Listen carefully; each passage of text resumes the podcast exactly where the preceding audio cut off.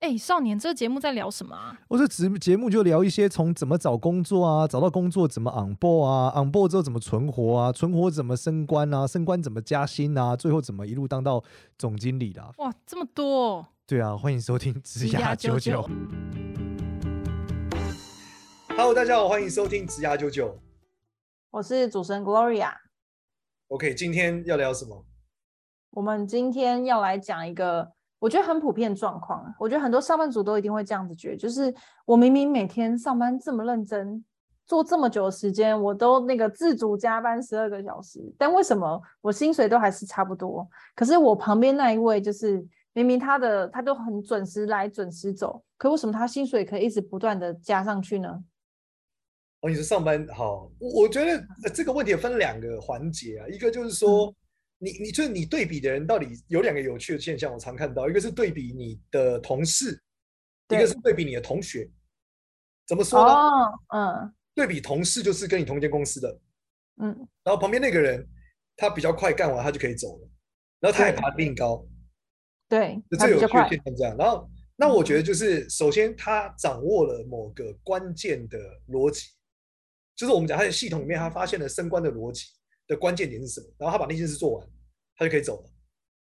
嗯，对，所以他还能升官，然后他解决最关键的事。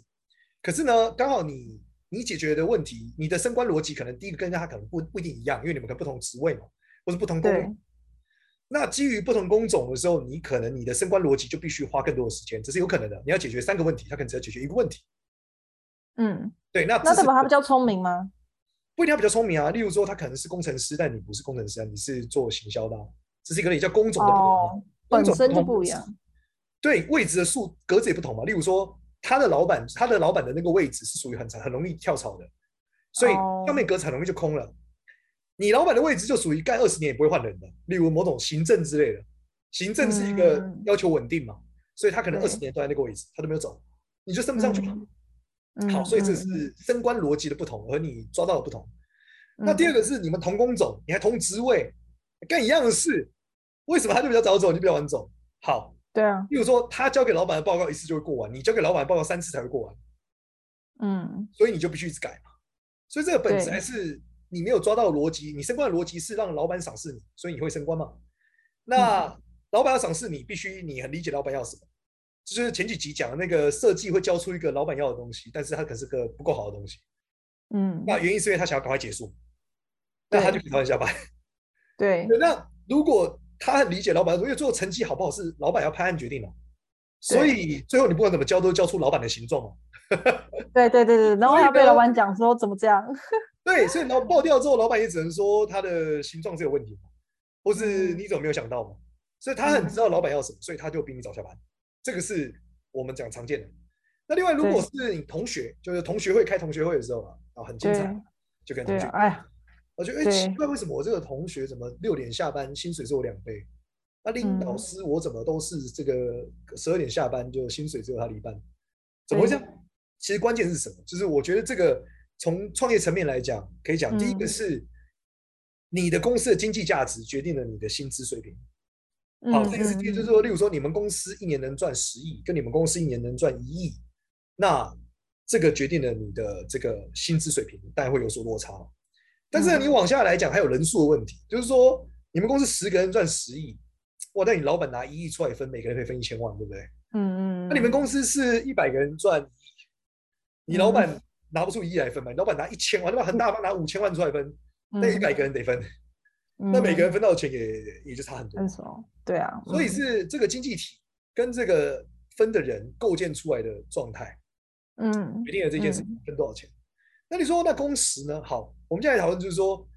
这个公司它的特色是这十个人赚一亿，但是这十个人都不能休假，休假公司就停摆了。对，跟这一百个人都可以休假，公司还是能赚嗯一亿，那那你工时就不一样了。你几点下班就是不影响公司的收入嘛，那就没有差嘛。那是什么逻辑嗯？例如说，你的公司如果做的是发电厂，嗯，大家一起床开始就要用电。嗯对不对？？跟你上不上班没有关啊，你今天没上班，电也会赚啊，对吧？核对啊嗯电也会赚嘛。所以你要要做的事情就是每天例行的检查。啊那但如果你的工作是这个核电厂设计的工程师，嗯你只要确保每一次设计是对就好，设计完也没你的事啊，核电厂就会赚嘛。对不对？嗯对，好，但如果你是一个宇宙最顶级的按摩公司，你们十个人可以按一亿出来，嗯，那你就不能休假嘛，你就得一你直觉得按啊，就没有按摩啦，对不对？对，所以你就得哦帮他按摩啊，然后你得接很多客人嗯啊。的确，你一年可以赚一千万，没错。可是你每天可能从早八到晚八，你都得按啊。嗯，对，所以你工时很长吗？对，所以我们可以理解，就是你的工作的内容跟工种是不是你要嘎在那？如果你得嘎在那，你是个电池。你如果找不到东西让公司运转，找不到电池让他们公司运转，你就是一个电池。 那你是电池，你就不能放假。嗯嗯，对，那嗯但你你这个电池放进去之后，这个这个系统产生的收入是一回事嘛？例如我们讲嗯明星呃刘德华好了，他不演戏就没收入啊，但他是一个超嗯屌的电池啊，他这个电池很贵嗯， 他演一部戏可以拿个一亿台币啊，嗯，他年收嗯一亿嘛，可是他就得做他才有钱啊，对吗？嗯，那就是一样的我以道为理。我以为你要讲的是说，因为这间公司它人比较少，所以你比较不可取代，就是你在做，比如说十个人才能做的事情，所以你就赚比较多啊。但你刚刚也不讲一的其实定完全是产业不一样，嗯对你工作方式就不一样，就是说你十个人做一个核电厂，死人很少啊，但是你做完就会动啦。检查这件事可以外包啊，嗯你，的你的价值是如何设定核电厂不要爆炸，对吧？对对，那你做完就没你的事啦。哦，你每天就是走过去看核电厂有没有正常转嘛，你就打开你的仪表板，发现哦都是绿灯，没有事，结束了，你下班了。假设你做这个发电厂嗯，它只能赚一千万，问题是你多花时间，你也不会多赚钱啊，你就不需要把人干嗯在那嘛。他要做的事情是找 sales，找更多的这个电厂需求嘛，嗯，嗯嗯嗯，对吗？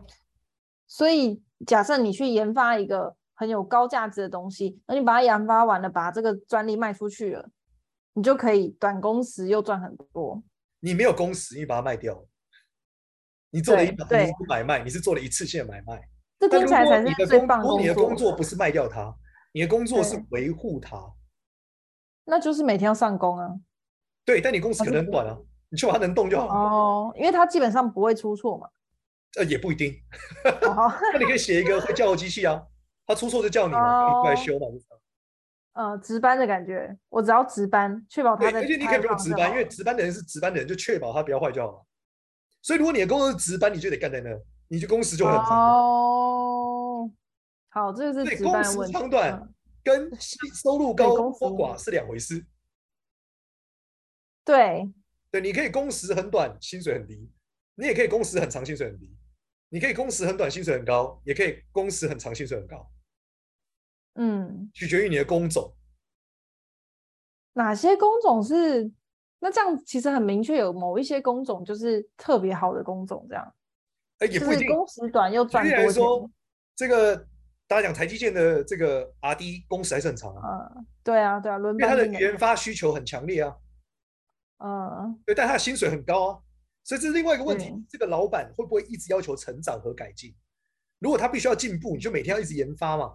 嗯但如果有的工作不是这样啊，像有的传产，例如我们讲做拉链好了，嗯，它就垄断了某个市场啊。我每天对起就只床有就是它对全世界就没几间做拉链的嘛，那全世界都嗯只能跟我叫嘛。那我的这个 key 单元就是今天跟我叫的叫的公司也是那几间嘛，叫的对货量也就那些嘛。他可能嗯起来就是、哦，你叫这么多好，这个 key 单好 OK 啊，送出结束，他就下班了。因为他也不可能有嗯更多的客户，因为没有没有了世界上需要的这个 拉嗯链拉就是链就是这样子，对，对，然后我也不可能做更多做更多，因为拉链这件事情可能它的工业技术已经到一个极限了，对，也不是我的事情了。嗯对，或是光学产业可能也是这样，嗯，我的光学就是这样嘛，我的光的折射就是这样，人类的极限就在这里了，剩下一步要去火星发展了、呃，那我就是每天上班下班就薪水很高，因为我垄断了，我公司垄断了啊、对不对？嗯份额又嗯很嗯多嗯，那人又很少，我们又不需要太多人做这件事，所以在一开始选择你错了，就会就会造成这个工时长又薪水低的问题。呃，某种程度来算算是对，就你的系统设计决定了结果嘛。嗯，这好像都不是自己的问题耶。这是你的问题，这是你选的啊、哦， 然后可是这些工作还是要有人做啊，呃，所以会有适合他的和喜欢他的人啊。就不要抱怨，就是工时长又低薪就是了。公司这件事一定要有人做，没有人做就会发生什么事呢？薪水会很高，哦，因为很缺，跟现在对从事工这业就的是人一为样什么你，看水欧美电工地区的这种就是 清洁员薪水都宇宙无敌高哦。因为根本没人想做。对，没人做的时候，他薪水就超高啊。所以现在这种焊工也是一样啊，很多腮乎嗯不都是薪水嗯超高啊？ ，Carol，对对对，啊，很多做模板的以前低很低，现在很高啊，所以是供需嗯法则。你的薪水很低，这个原因太多人要做了，不需要你。哦，现在那个设计系遇到这样子的问题，就对，是因为突然太多台湾人就会想突然有做一个产业，就突然超多人，然后薪水对这样降低。对，所以洛阳嗯纸贵嘛，物以稀为贵，哇，这个回到老祖宗的这个原理了。好对，然后哟，这种原理。所以你今天在选的时候，如果你一直把你要想的是这个方向是不是饱和的，这个方向是怎么？嗯你现在看到热门科系，未来不一定是热门科系。没错，因为会有当一你堆现在人跟不热你门，说不代表未来不热门。所以你对在，所以一般大学生在选系的过程的时候，一定要有一些远见，所以就要看《远见》杂志，啊、没有， 忽然自入《远见》杂志没有啦，就是天下嗯也可以啦，反正就是一些对啊，都可以。未来嗯趋势的杂志，对啊，那你你看了之后，如果你去做，做对了，你就会有很多好处嘛。嗯嗯，然后这个经济，嗯我觉得为什么学英文这么重要，原因也是这样啊，因为你嗯的经济体结构决定了整个结构嘛。那如果很多哦你能世做界全使世界用英人的文生意，对你需要的就嗯你可以做的很大很大嘛，嗯，对不对？但如果你只做台湾生意，你可能就很有限嘛。嗯，源自于台湾还是不够大了，对。如果你是大陆人就没有这个问题，因为大陆太大了，对，你有十四亿没错人，你你不用你全部讲中文，你也可以做超级无敌宇宙大。没错，念英文哦系可以， 永远都需要。好，对，所以本质来说，为什么你的工时跟你的状态能下不来，就是因为你的工作类型跟你创造收入的模式，就会造成很多的限制式，大概是这样。嗯那这个限因制为式这样就导致你很困难。嗯，对啊，因为假设用我们自己的产业，就是在媒体行业的话，或者是你是一个媒 YouTube 的体话，行业你就是出名的工时长，对啊，就是你就得干啊，你就是得出现在那儿做这些事，就是就得是这样子的模式。对，那如果你成为最屌的媒体行业里面的最高金字塔的产值者，就例如说你是好莱坞导演，嗯，你就可以干一次吃十年。哦，对，因为你的电影可以一直卖，一直卖，一直卖，一直卖，为你带来海量的版税嘛。对，举例来说，你拍的是这个钢铁人，你可能到现在还在播、嗯周星对驰， 嗯。你可可以是那你就得是这个业界长工时业界中的顶尖，你就可以这样，就才能就是用干一次，然后赚很多钱这样。那还是本质是你的设计啊。如果你做的是新闻就不一样啦、你就算是顶尖，你还是得每天你还干、啊，是得每天弄 啊，对因为啊，新闻就是一个这个频次的东西啊。或是你对做的是每天播的八点档也是一样啊。嗯，所以这还是本质，你在这个产品设计的时候，你起点是怎么想？对，所以不要抱怨之，就那这样，其实，在公司这件事情是本身你就选择这个产业，就是会这样子啊，所以也没什么好去说，哎，为什么他工时比较短，赚的钱比较高？没错，是你跟可以产转职，跟你的产业和你跟你的产生的经济体是有很大的关联的。例如，你嗯拍一个只在台湾卖的片，跟你拍一个在大陆卖的片，跟你拍一个在美国卖的片，那是完全不一样的，对吧？嗯好莱坞的好莱坞的电影可以卖到全世界，所以嗯它是这个六十四亿人口的概率再去算它的比率的。嗯，那美的大陆的电影是十四亿人口，那台湾的电影是现在万人口，你把整个亚洲区、东南亚全部加进去，大概大概我觉得也也就是也也就不到整个大陆的人口对吧？大概是这样，我猜啦，嗯我不确定那个数字的，反正也是一个大概这样的比例。嗯，对，但是你要想的是，呃，韩国影片在整个亚洲都是很有影响力的，所以对本质上来说，就是你做的这个内容型的产业，你能你的内容是多全球化的，其实决定了非常多的概率。但是很多人会想全球化就是要做讲英文，其实不一定，韩国片也没有讲英文啊，对 不对？嗯，它也卖爆啊啦、所以本对还是你的文化被全球的接受度、接受度，所以是文化的输出其实是核心关键。但是回到它还是回到政府啊，对啊，这是政府主导的这件事嘛，主导了你有对多少的资源让文化能海量的输出，这其实嗯是很大的影响。对，这跟一般人生活没有关，只是但是呢，我跟大家讲一件事，就是你必须去思考你的政府在输出什么到全世界。嗯你才能去做到对应的，像台湾，像台积电就是一个非常成功的案例嘛。对，所以你嗯去台积电上班，跟你做内容比起来，它就比较具有优势，是因为整个政策面和政府都在支撑它。对对，台湾是一个出口导向的地区，所以整个出口产业都是被支撑的。所以你做的产业嗯如果不是政府的重点产业，你就非常难拿到任何的资源，甚至你会做的非常辛苦。嗯嗯嗯嗯， 那这是关键。那为什么韩国会这么成功？是因为韩国政府支持这件事，所以韩国没有台 积电。嗯嗯可能你如果再放大放小来看，你说韩国有三星，那我们就来讲泰国。嗯对，泰国是一个重度观光产业的导向对区域，所以呢，嗯你会看到整个泰国是呃里面的设计、里面的美术是非常非常强的，所以在泰国做一个设嗯计师会比台湾容易全球化，因为泰国嗯嗯嗯嗯全球知名的，因为它有它有超级多的老外在那里就是嗯消费做任何事情，可是嗯泰国的这个偶像没有办法像韩国一样输出。泰国的嗯电影产业也做不出这样，因为它是一个观光取向的地方。嗯，所以泰国的是泰国的这个某种程度来说，泰国的台积电更不用讲，泰国完全没有科技产业。对，所以如果你在泰国去说你要做一个科技型创业，嗯，你就在找你自己麻 烦。先天就不太正确，没错，你在泰国读设计就比你在泰国读 R D 来的有优势，因为你的整个嗯区域，你生活的整个区域全部，你的国家全部都在做这件事情。没错，嗯对，这还所回以到我们所以 GDP 结构决定很多事，所以你要找工作之前，请你去摊开台湾的 GDP 结构，将会嗯对让你理解你应该要去哪些投产业。身什么产业？对，对，然后这个产业 GDP 里面结构里面的产业又有几家公司在分，如果公司非常少，那你进去薪水就会非常高。哦，对对，前提但是你进得去，对，所以这里面我们讲一下广告市场，跟大家分享嘛。当年嗯好在我还记得那时候我们在讲经理人的时候，大概是在二零一三年的时候，我们刚嗯开始有在讨论说，呃，电视节目传上 YouTube 的时代，刚开始，哇，那很久以前了对吧？现在就是直接电视台直接在 YouTube 上，那时候还爱放不放的时候，那时候嗯台湾的广告市场是两百亿台币，嗯，百分之这个百分之哦两百亿里面是一百二十亿在电电视预视上，算，嗯，八十亿是在网络。网络，有嗯，八家电视台分这一百二十亿，对，但有两百多个台湾媒体在分这八十亿。嗯然后呢，现在又更夸张了，现在可能整个台湾的网络预算，我大概记得是两百多亿到三百亿嗯左右广告预算，嗯嗯，但是可能有二十万个媒体在分，竞争，对， 对，所以你最后你能分到的很少，转行了，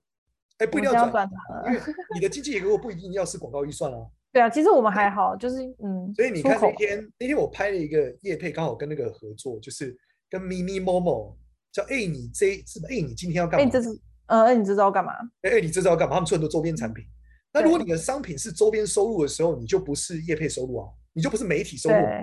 所以你的嗯竞争的 GDP 可能就不一样喽。你要去反思，嗯呃，举例来说，看你们像你们有卖茶，好，那就是茶的 GDP 就是你们可以去竞争的一块市场。嗯嗯，对吧？那这件事就嗯不一样了，你算出来经济结构也不一样了。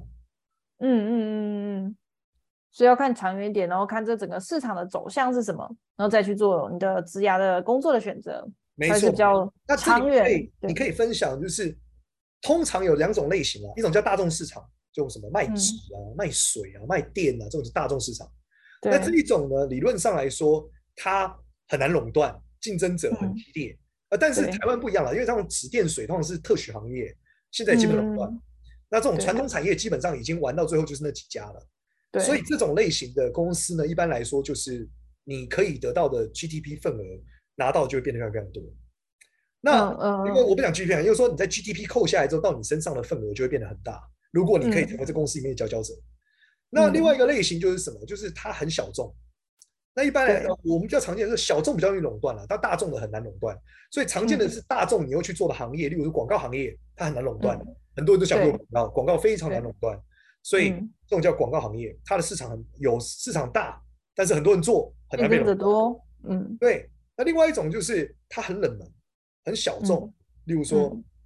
像我那天看他们业合作产品叫卖麻将，哦，我知麻道，将是一对个很窄的市场，对吧？对，你不是说不是每个人一出生就要买一副麻将，嗯，嗯有 可能，但是反正麻将这件事情好像不会是一个所谓太大众的市场，做麻将对肯定有几家。那你在嗯这个市场里面，你就相对容易竞争，相对容易垄断，因为它很小，嗯，可是它的份额不对大份额不大。对啊，对，所以，但是你如果能垄断，你就可以得到一些好处。所以还是对看你到底喜欢做的是什么样的东西，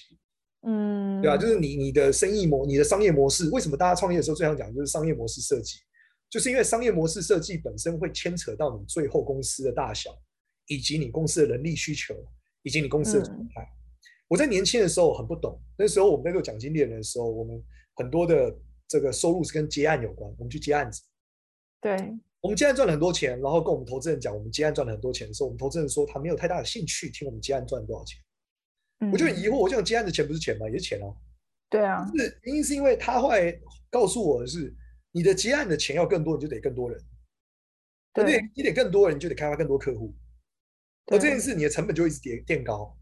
那如果你是人堆人的生意，那这件事情在他来看，他觉得利润就不高，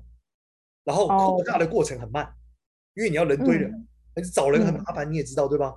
对，非常非常对难找，非常麻烦。嗯，那我们就反思反过来几年后，我们就反思什么样子的东东西是可以比较好。它例如说，你讲的说，你你下一个你做一个记账的 APP，嗯，机器做完了以后，有更你只要每天打广告，有很多人使用，越来越多人使用，你赚的钱就一直往上。所以你要做的工作不用找人，你只要打广告就好。所以嗯他就很喜欢投这样的项目，因为他我投资你之后，只要有足够多的用户进来，我投你一千万，你打一千万的广告，最后赚两千万，哦，这非常美好的算式。嗯 嗯，太美好了。那这样就很简单啊，所以他觉得这就是个好投资。那我也觉得，哎，真的诶，因为他从一千万人用到两千万人用，他的成本是没有加高的，哦，所以他就很容易规模化。嗯。嗯嗯所以不用人堆人的行业，就是容易规模化的行业。容易规模化的行业，随着他长大的过程，他会比较轻松。可是他可嗯能肯定比较难做出收入，为什么呢？因为你的机器一开始要赚钱，难度比较高嘛。嗯，这样很明确嘛，接个案子是一个钱，对吧？对啊，对，所以对所以嗯科技创业难的地方就在这，它容易规模化，可是它不容易有商业模式。嗯，但一旦它找到商业模式，它规模化成功之后，它就非常巨大。事实上，你能规模化之后，就会有很多新的可能的竞争，什么？因为比较迭代嘛。因为你能规模化，代表其他人也可以做出一样的工具，容易取代你。因为工具跟工具之间是很容易差距差异化的。对，我做的比你好一点，我就可以差异化你，对吧？嗯嗯。我当然转移嗯，习惯是一个问题啦。例如说转移习惯这个，所以接下来大家就喜欢做什么工具？做平台型的工具。对，什么叫平台贡献工具？例如说 Line，嗯我们从 WhatsApp 转到 Line 成本很高。我做了一个嗯 Line 以后，很多人用以后，他朋友也都用了。我转移很难，记账我很容易转移，对不对？我换嗯我换一个 app，明天再记就好了。嗯嗯。但是嗯如果今天我做的是聊天软体就不一样，它有一个网络效应。嗯就人跟人用的户够连接多是，嗯对我能跟人聊天，我是很难转移的。我我如果转移，我要我所有朋友都转移，我才能使用它。嗯嗯嗯。有时候我非嗯常难转移，所以它就很容易垄断。对，可是这商业模式可能一开始并很难想象。对它不呃，应该说它的商业模式最后就可能投广告或者投，因为把转移难度加高以后，哦所有社群软体的创业就是这样，所以它得嗯免费做到一个规模以后，它开始获利。嗯嗯嗯嗯嗯，对，但它不能够收太多的钱，要不然它很容易就被转移了。对，大家对所就以更又是一更个容易新被的别人问追走。，嗯题但是好处是它容易做得很大，对，所以这叫平台型创业。平台型创业最难，就是你不提供 supply，就比如同供供给，你也不提供需求，你只媒合。嗯嗯嗯，所以你的价嗯值可能很低。但是你一旦媒合成功，到它很多人使用的时候，你的价值来自于这些人已经媒合很多习惯了，嗯所以转移很难。因为我的供给都在上面了，我的需求也都在上面了，我就很难转移。等于说你百分之九十的价值跟你没关，对，可是你做成功让大家在这，那这我就会垄嗯断，但它最难这做。这超难做，这要补贴超级多钱吧？通常不都是这样？就没错，前这期就的是话，虾皮在一路上打爆 PC 的过程。对对啊，就是对这样啊。但是它的嗯做法就是它容易垄断，一旦我成功以后我就垄断了。可是它的商业嗯模式可能是失败的，就是当你一直补贴的时候，你不一定是赚钱的。这就是为什么虾皮现在妈亏到飞起来，因为当你不补啊贴那一刻，有可能用户就离开了。对啊，对，所以这没有种免疫的，所以这嗯种创业还有容易更大，大到不可思议，但是它超难做成。嗯，所以这就是为什么人堆人生意还是有人做，因为它容易，可想象，相对容易想象。嗯嗯，他投入的成本可能相对不用那么高，因为我接了一个案子嘛，我就有钱啦、对不对？对啊，我接一百、嗯我成本五十，我就赚了嘛。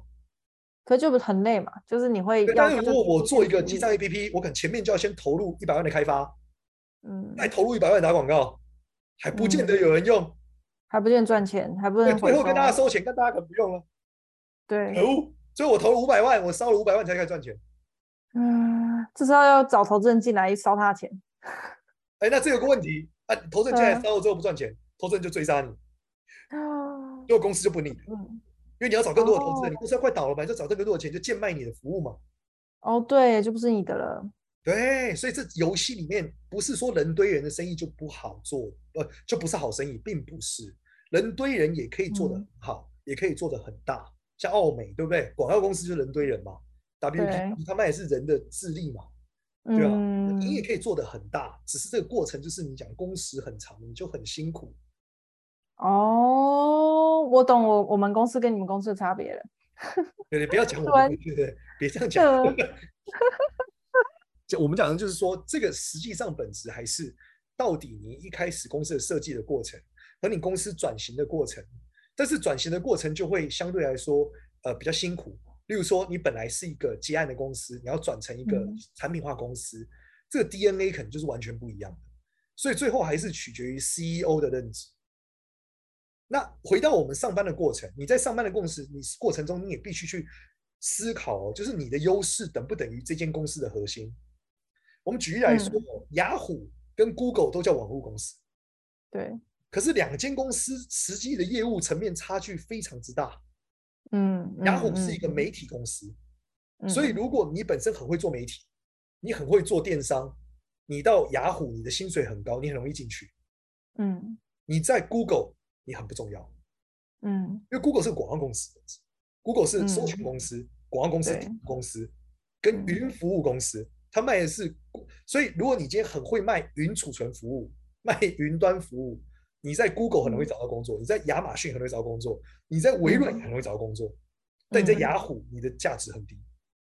对你在 Facebook 你的价值也很低，因为 Facebook 不卖云服务啊，对啊，嗯，所以这是很大的关键哦，就是嗯你的技能到底在这间公司的重心到什么程度？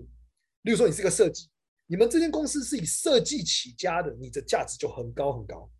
嗯你的公司这间公司以，因为每个公司都要找设计嘛，但这间公司对跟设计他妈完全不是它的重要点，那你就很低。对，我们最后讲一个最有趣的嗯，品牌，嗯你说我的专长是做品牌行销，我很会包对装，把品牌做很高大上。嗯，你在绝大部分的科技公司里面，你是很不值钱的。嗯为什么？举例来说，你今天在一个呃，你在一个杂牌的手机公司里面，你就很不值钱啊。因为你东在西上 Apple- 很烂啊，你在 Apple 你就很值钱，啊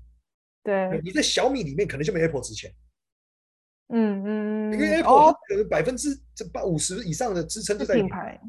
对对，，同样逻辑，你是做一个品牌，对不对？你在 S- Snapchat 你可能就很值钱，嗯，你在做个形象， WhatsApp 你可能就超不值钱，对啊，不需要你，对，你在 Line 你可能很值钱，对吧？因为 Line 是很多的 Line Friend 这样的图案，Kakao Talk 做出来的，就类似你这样、这样的哦公司，你可能很值钱。可是你在嗯 WhatsApp 你超不值钱，因为 WhatsApp 完全不是以这个为主轴。你在 Telegram 你可能更不值钱，完全不需要你，没错。所以你必须去认知你到底是什么基底。所以如果你是一个很纯很纯的工程师，你在 Line 里面可能就很有限的发挥，嗯，但是你在 Telegram 你可能超级重要。那这样子不就代表说，假设我是一个设计师，我去一间传产做他们设计，就代表产图，对，就是这个传产如果超不重要嘛，但是有的那个传产也有传产的公设计公司啊，也有超级传统的设计公司啊。哦，没有，我是说他就他假设是一个机械业，机械业也想要找设计师，就进来做他们的整体形象美编，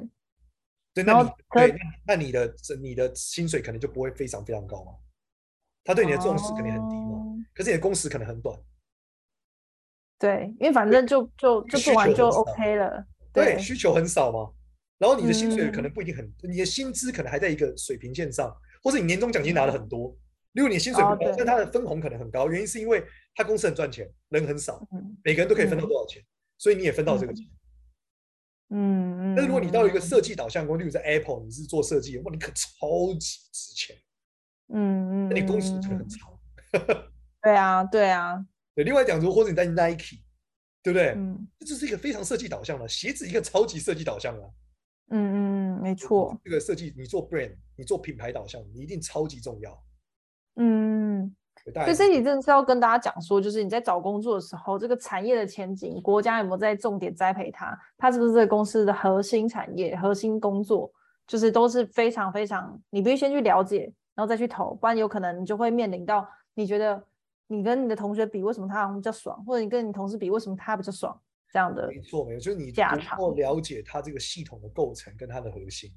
因为年轻的时候找工作真的不会这样想，像我之前嗯就绝觉得对不会啊！所以我就觉得嗯我会做，我会做行销，我会做流量，我去雅虎，我去 Google 应该都一样。为什么 Google 不要我？后来发现，关键是人家不需要他根 本不不做流量啊，对啊对，Google 是做什么嗯鬼毛流量？它的 Google Map 嗯是超多人用流量的，谁理你？对啊，你会经营你的社群媒体，so what？对，不需要，我根本不需要，我名气对那啊么大的，嗯，对啊，就是你跟你说你很会卖东西，我就不是卖东西的公司咩，完全走错路哎，发生什么事？真的真的。所以你你要知道，就是这个产业不同，其实真的是很不一样的。嗯，好，那我们这一集非常感谢，就是少年跟我们分享，就是很多关于这个职业选择，真的是在一开始你就必须要非常去了解这个产业，再做选择这样子。喜欢我们的 podcast，欢迎到 Apple Podcast 上面给我们五星好评，然后也可以加入我们职涯舅舅的社群，那有问题都可以在上面提问，欢迎大家喽，拜拜。拜。